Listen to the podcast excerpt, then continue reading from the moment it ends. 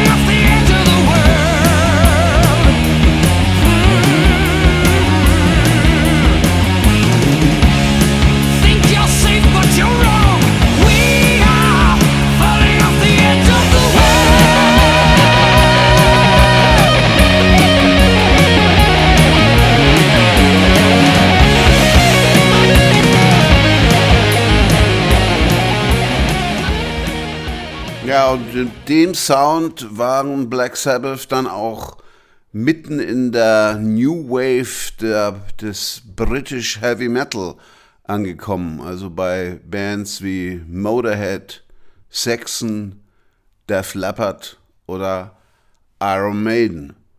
Und was machte unser Trunkenbold Ozzy Osbourne, den sie wegen seiner Drogensucht rausgeworfen hatten? Der gründete auch eine Band und fand vor allen Dingen einen neuen Gitarristen, Randy Rhodes. Und auch Ozzy veröffentlichte 1980 ein Album und auch das schlug ein.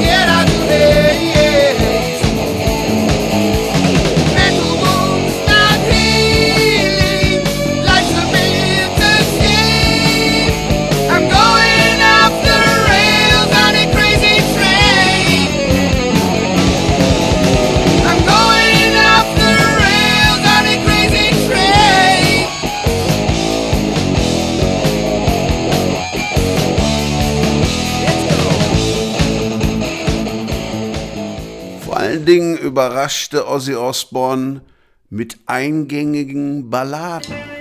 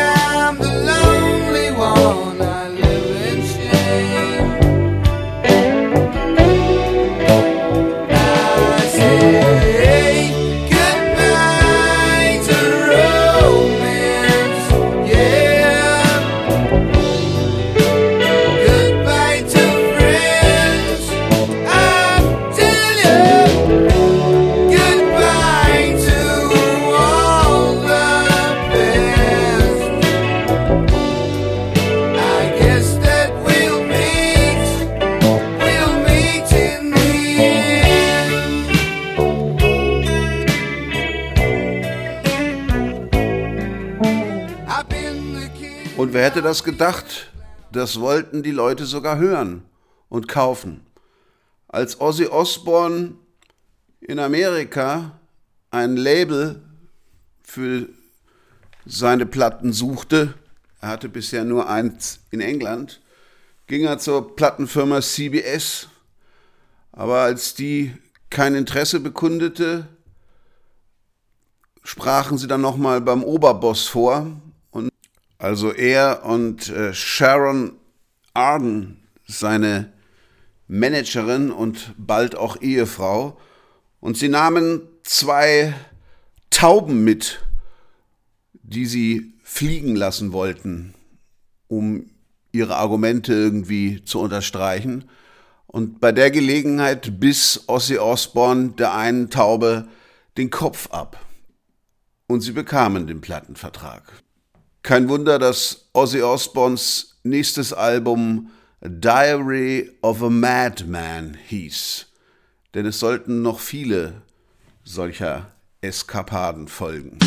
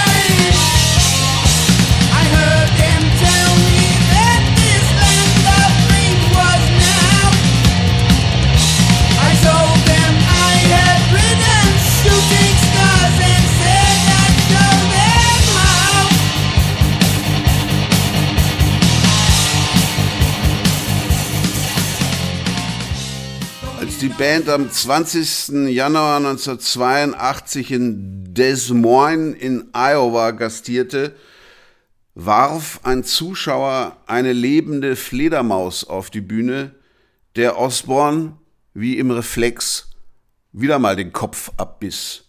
Später hat er behauptet, er dachte, das sei eine Attrappe gewesen.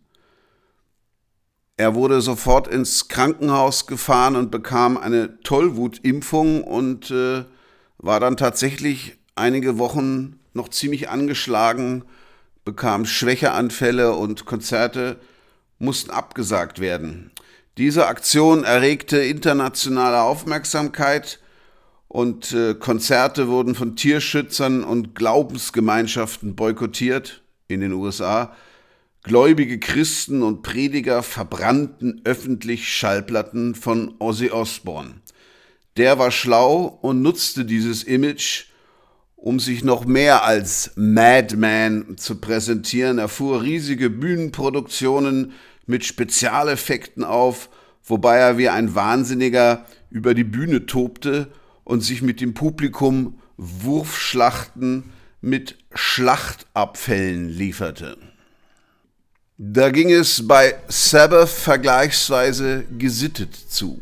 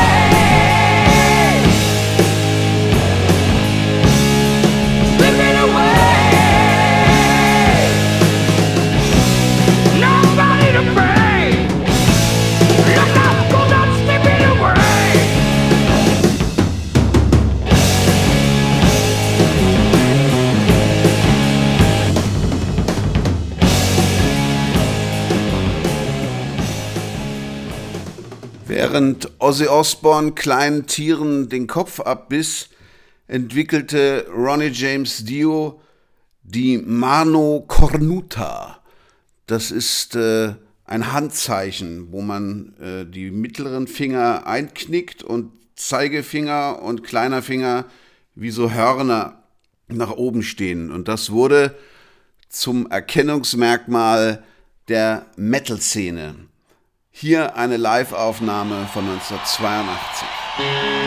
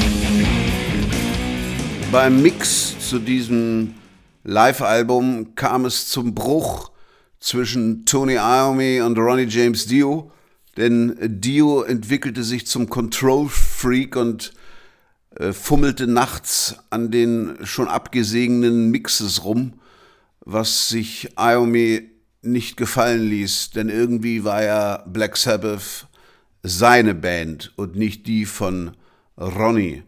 Also musste Ronnie gehen und Iommi suchte sich einen neuen Sänger, den er mit Ian Gillen, dem alten Sänger von Deep Purple, also der klassischen Deep Purple, fand. Eine gute Idee, dachten alle. Aber das Ergebnis hörte sich dann so an. Und das ist noch das beste Lied der Platte Born Again.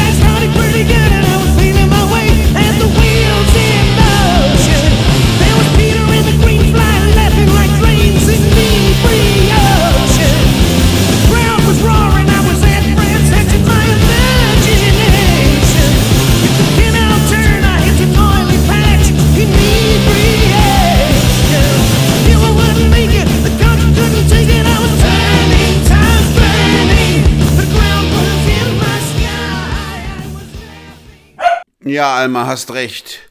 Hier stimmt überhaupt nichts. Erstens ist das ganz furchtbar produziert. Der Song entwickelt sich nicht. Da gibt's überhaupt kein Songwriting. Und noch schlimmer, der gute Ian Gillen ist offensichtlich nicht mehr bei Stimme. Wo ist das Röhrorgan von Charlton Time und Smoke on the Water geblieben? Also blieb es dann auch bei dieser einen Platte mit Gillen und Tony Iommi musste der neuen Sänger suchen. Er testete verschiedene durch und fand keinen. Als äh, Black Sabbath bei Band Aid, nein, beim Live Aid Konzert 1985 im Wembley Stadion auftraten, taten sie das überraschenderweise mit Ozzy Osbourne das blieb aber nur ein kurzes Flackern und dann wandte sich Tony Iommi in seiner Not wieder an Deep Purple und versuchte es mit Glenn Hudges, dem zweiten Bassisten von Deep Purple, der dann später auch bei Purple schon gesungen hatte. Mit dem wollte Iommi dann eine Soloplatte aufnehmen, die er dann aber unter dem Namen Black Sabbath veröffentlichen musste und die hieß Seven Star und war auch nicht wirklich der große Wurf.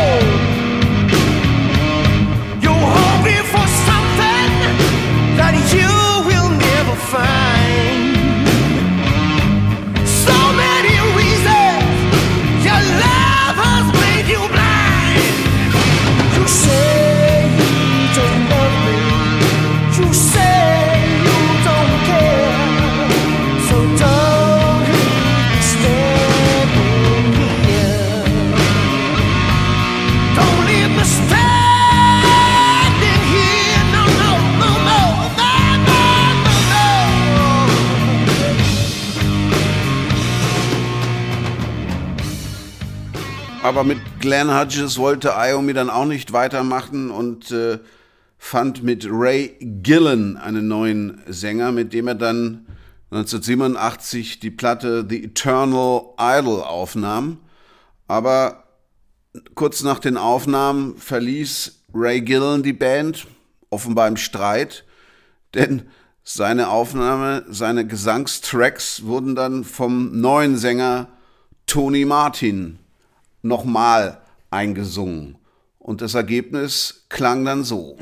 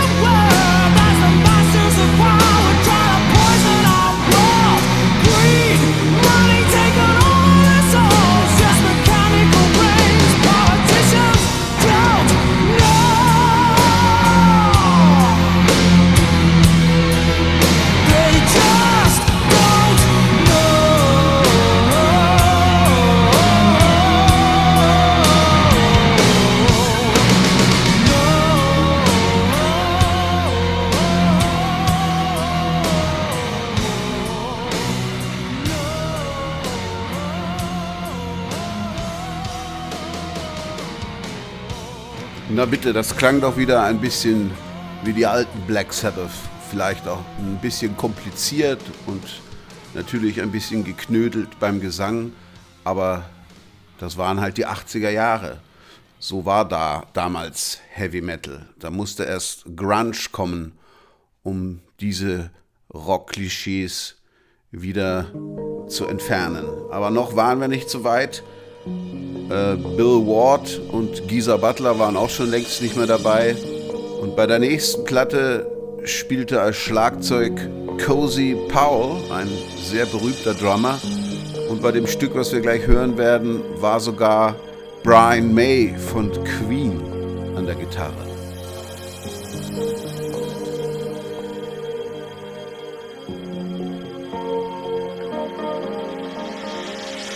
He saw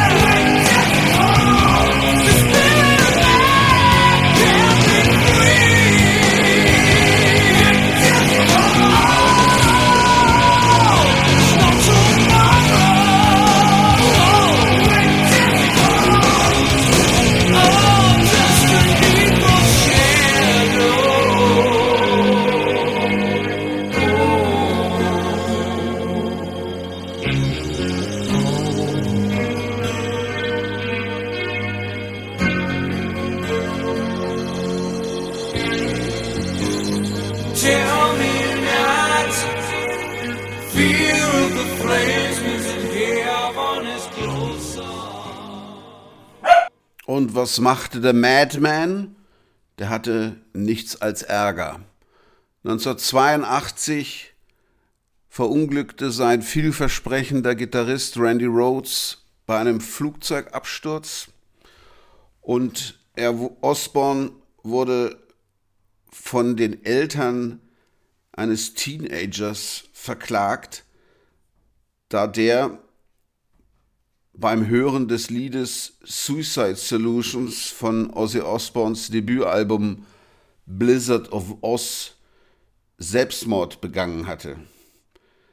Der junge Mann hatte sich nach Angaben der Polizei mit einem Gewehr erschossen, während er sich das Album zu Hause anhörte. Vor Gericht wurde als Beweis eine Analyse der von der Klägerseite beauftragten Firma Bioacoustics Research Incorporated vorgelegt, die besagte, dass in dem Lied Suicide Solution versteckte Botschaften zu hören seien. Diese Botschaften seien in einer bestimmten Frequenzrate aufgenommen, um das Unterbewusstsein zu stimulieren und dem Hörer die versteckten Botschaften zugänglich zu machen. Nach Angaben der Klägerseite lauteten die Botschaften Why try, why try, get the gun, get the gun, shoot, shoot, shoot. Osborns Seite berief sich jedoch auf das Recht der künstlerischen Freiheit und sagte aus, dass solche Botschaften auf keiner von Osborns Schallplatten zu finden seien. Ozzy selbst war von dem Vorfall zutiefst erschüttert und schwor, dass er solche Botschaften auf seinen Alben niemals unterbringen würde. Das Lied Suicide Solution gebe die Erfahrungen Osborns mit dem Kampf gegen seine Alkoholsucht wieder und thematisiere zudem den Tod des ACDC-Sängers Bon Scott. Dieses Verfahren trat in den USA eine Welle von Klagen gegen andere Rockbands los, unter anderem gegen Judas Priest. 1988 wurde schließlich die Klage von einem Gericht abgewiesen. Musik machte Osborne auch, zum Beispiel Bark at the Moon.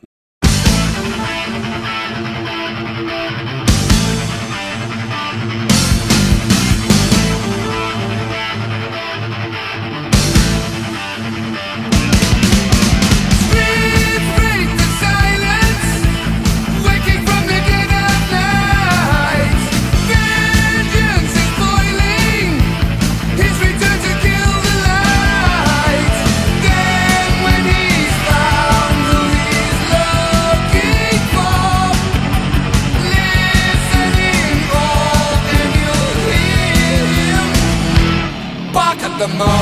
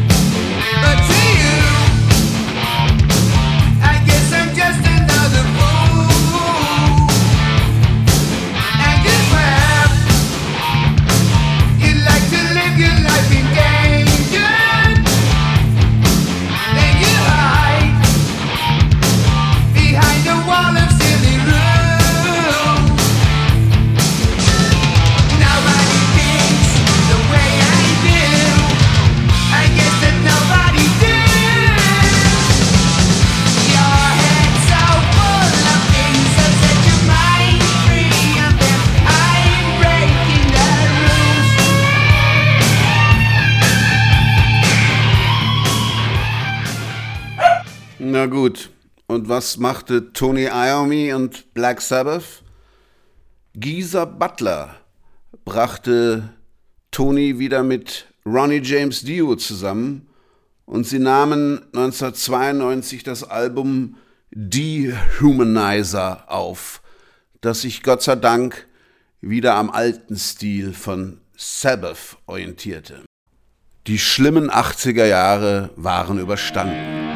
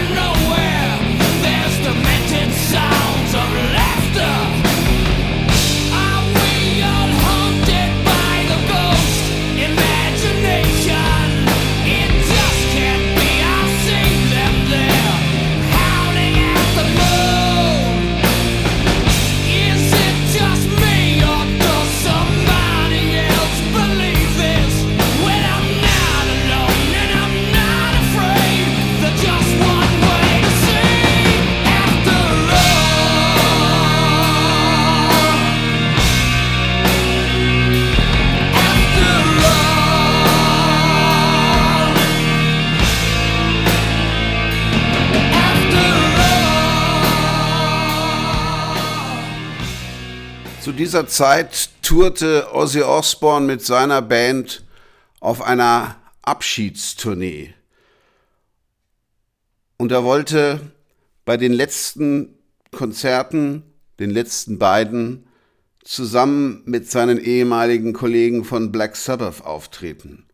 Verträge wurden ausgehandelt, allerdings weigerte sich Dio dann, die Bühne mit Ozzy zu teilen. Er unterstellte Ozzy Osbourne, dass er sich mit Black Sabbath wieder vereinigen wollte. Also kam es zum Krach und Ronnie James Dio verließ erneut Black Sabbath. Für ihn kehrte Tony Martin zurück und sie nahmen das Album Cross Purposes auf.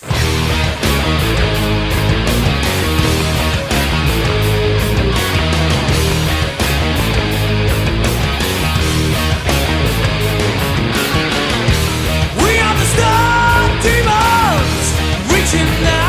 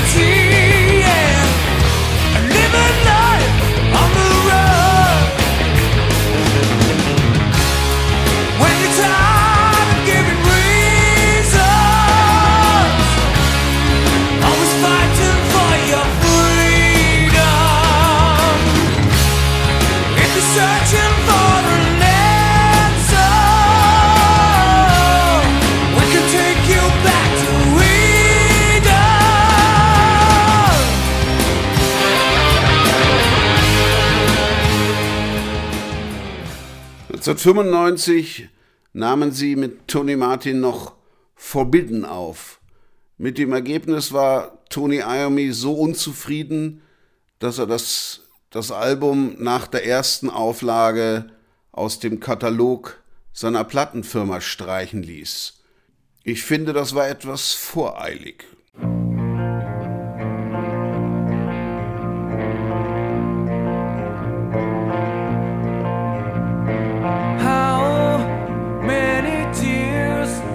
Must we cry before learning things that we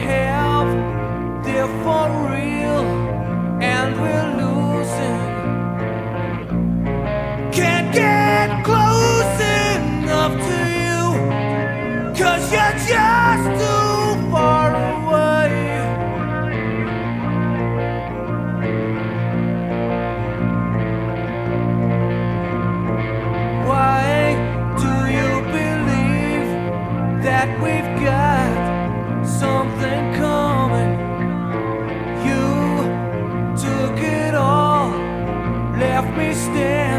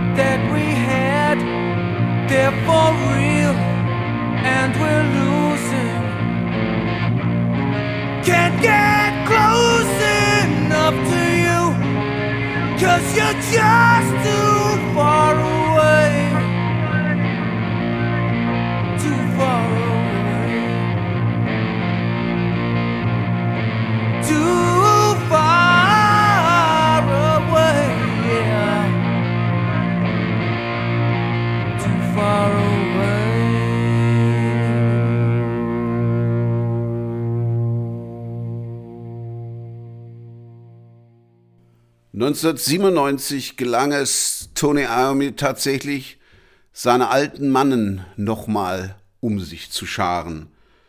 Bis auf Bill Ward am Schlagzeug. Sie traten in ihrer Heimatstadt Birmingham auf und daraus entstand das Erfolgsalbum Reunion. Da spielten sie aber auch fast nur alte Stücke, wie hier zum Beispiel Iron Man. Und Ozzy heizt das Publikum an, wie nur er das kann.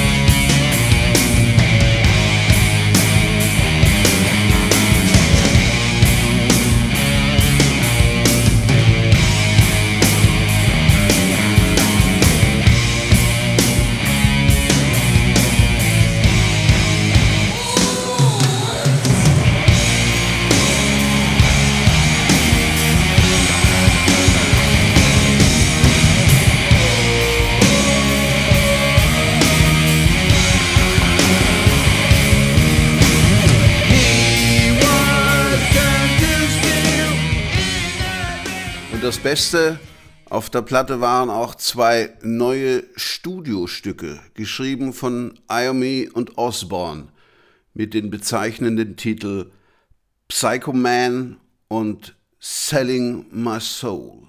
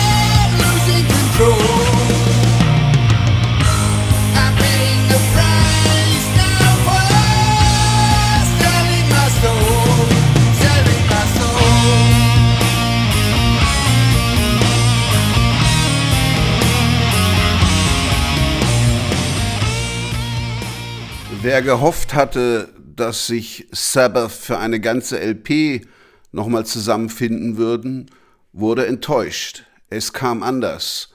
Tony Iommi machte jetzt endlich seine erste Solo-LP mit wechselnden Sängern und das wurde eine richtig gute Platte, denn er holte sich Leute aus der Grunge-Szene, alte Punk-Stars wie Billy Idol, Metal-Sängerinnen wie Skin oder jemanden aus der Post-Punk-Szene wie Henry Rollins.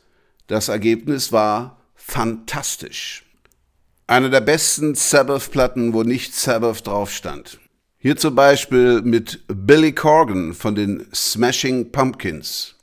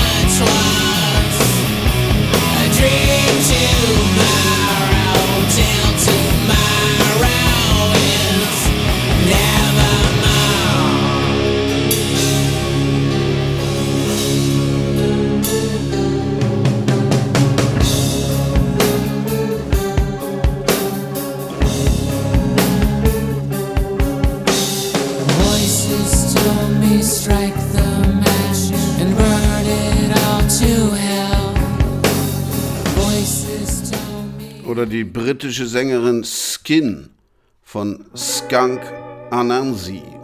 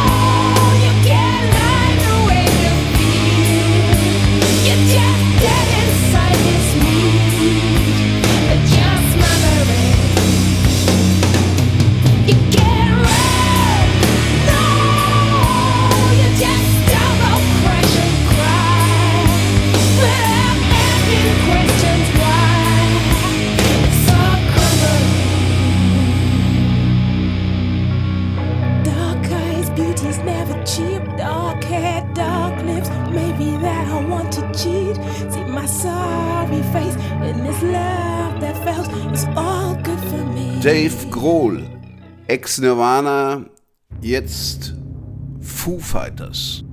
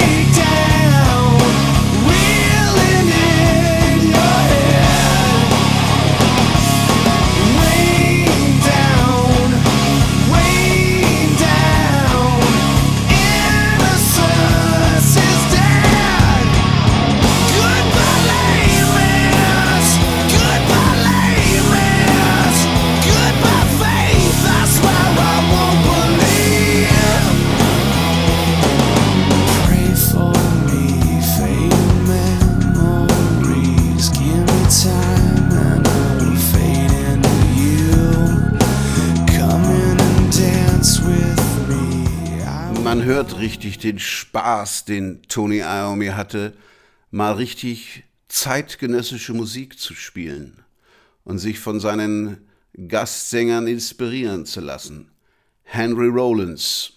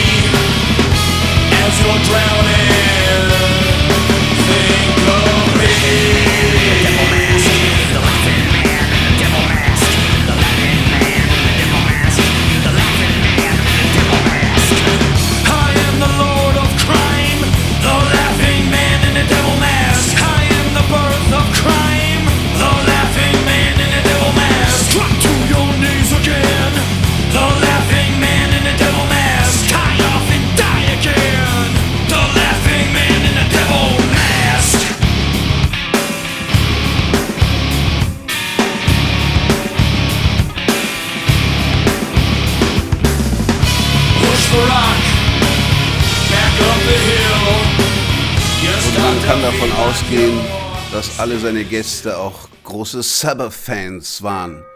Und der hier sowieso.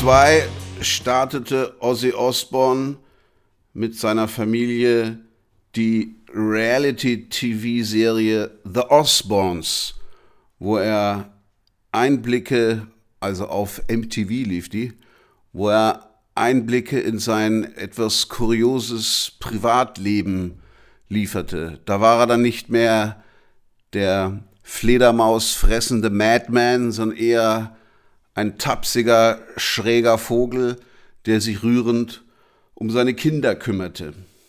Später gab Osborne dann allerdings auch mal zu, dass er im Vollrausch mal 17 seiner eigenen Katzen erschossen hätte.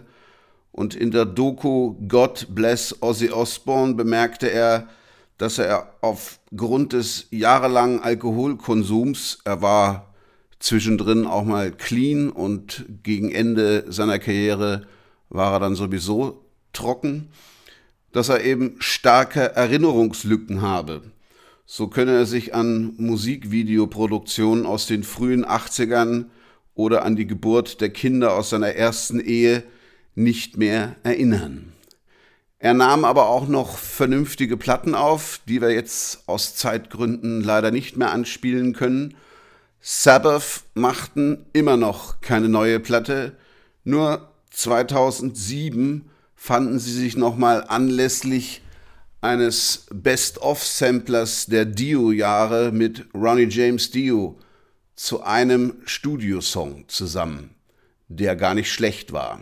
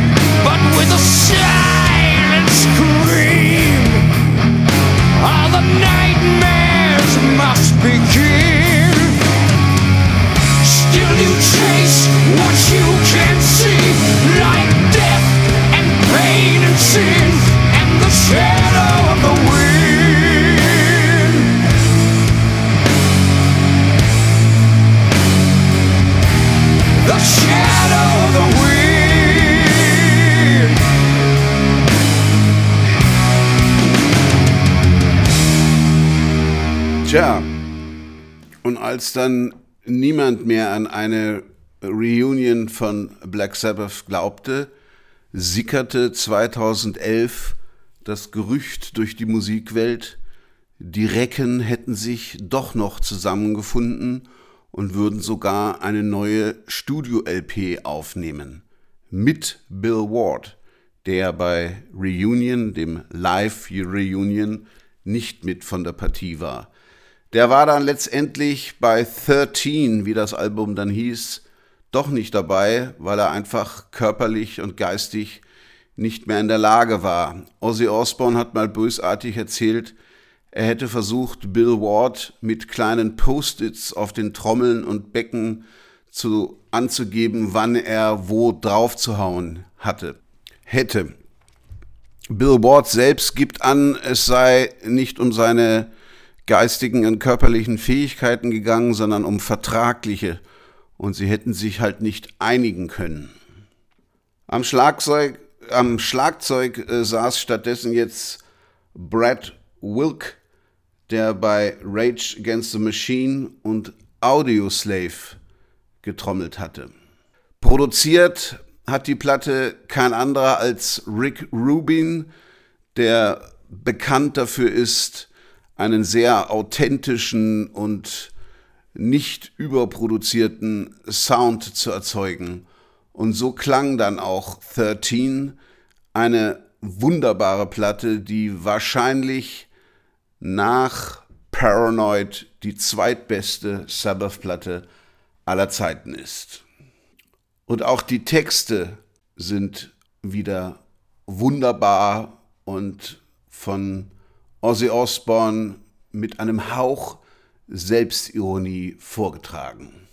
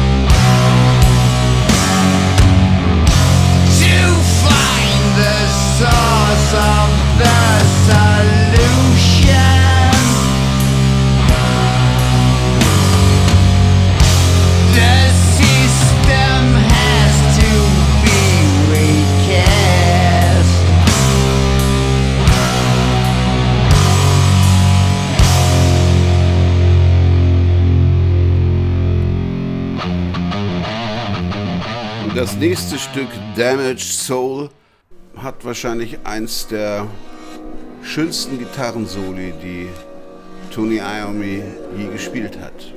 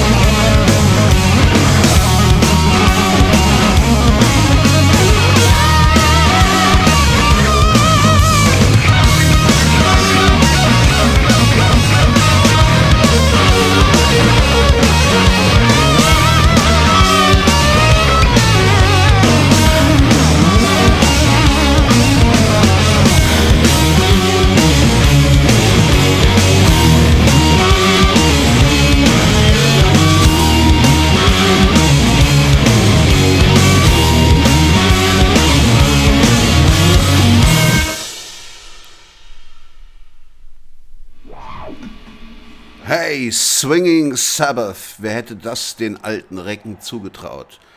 Und ich spiele euch noch ein Lied vor. Is God Dead? Ich glaube ja schon, wenn er denn je gelebt haben sollte. Oder Alma, Was sagt dein Dackelgott dazu? Genau.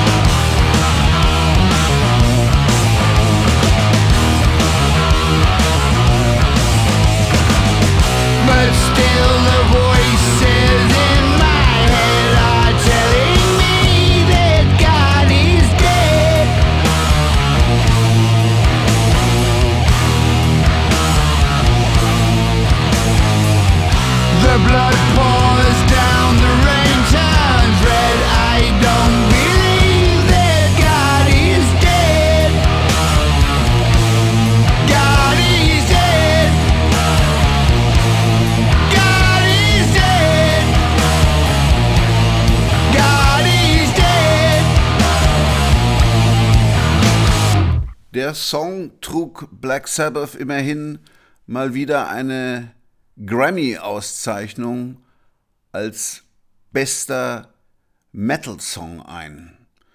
Sie gingen dann auf Tournee, brachten noch ein Live-Album heraus, Black Sabbath Live Gathered in Their Masses, obwohl Tony Iommi mittlerweile an einem Krebsleiden litt, dass er sich zwischendrin immer wieder in Birmingham behandeln ließ. 2016 und 2017 tourten Black Sabbath zum letzten Mal und nannten ihre Tour The End und verkauften auf der Tour eine sehr rare CD mit Überbleibseln aus den 13 Sessions. Zu einer weiteren Studio-LP ist es dann nicht mehr gekommen. Sowohl Ozzy Osbourne als auch Geezer Butler gaben an, sie hätten keine rechte Lust mehr. Tony Iommi hingegen sagte, er hätte noch genug Riffs auf Lager. Der kämpfte weiter mit seinem Krebsleiden. Angeblich hat er es mittlerweile überwunden, aber man hat von ihm auch nicht mehr viel gehört. Vermutlich sind Black Sabbath jetzt wirklich Geschichte. Hier eine Aufnahme ihres besten Songs auf ihrer letzten Tournee, auf ihrem letzten Konzert, zu Hause in Birmingham. War Pigs in voller Länge. Danke fürs Zuhören.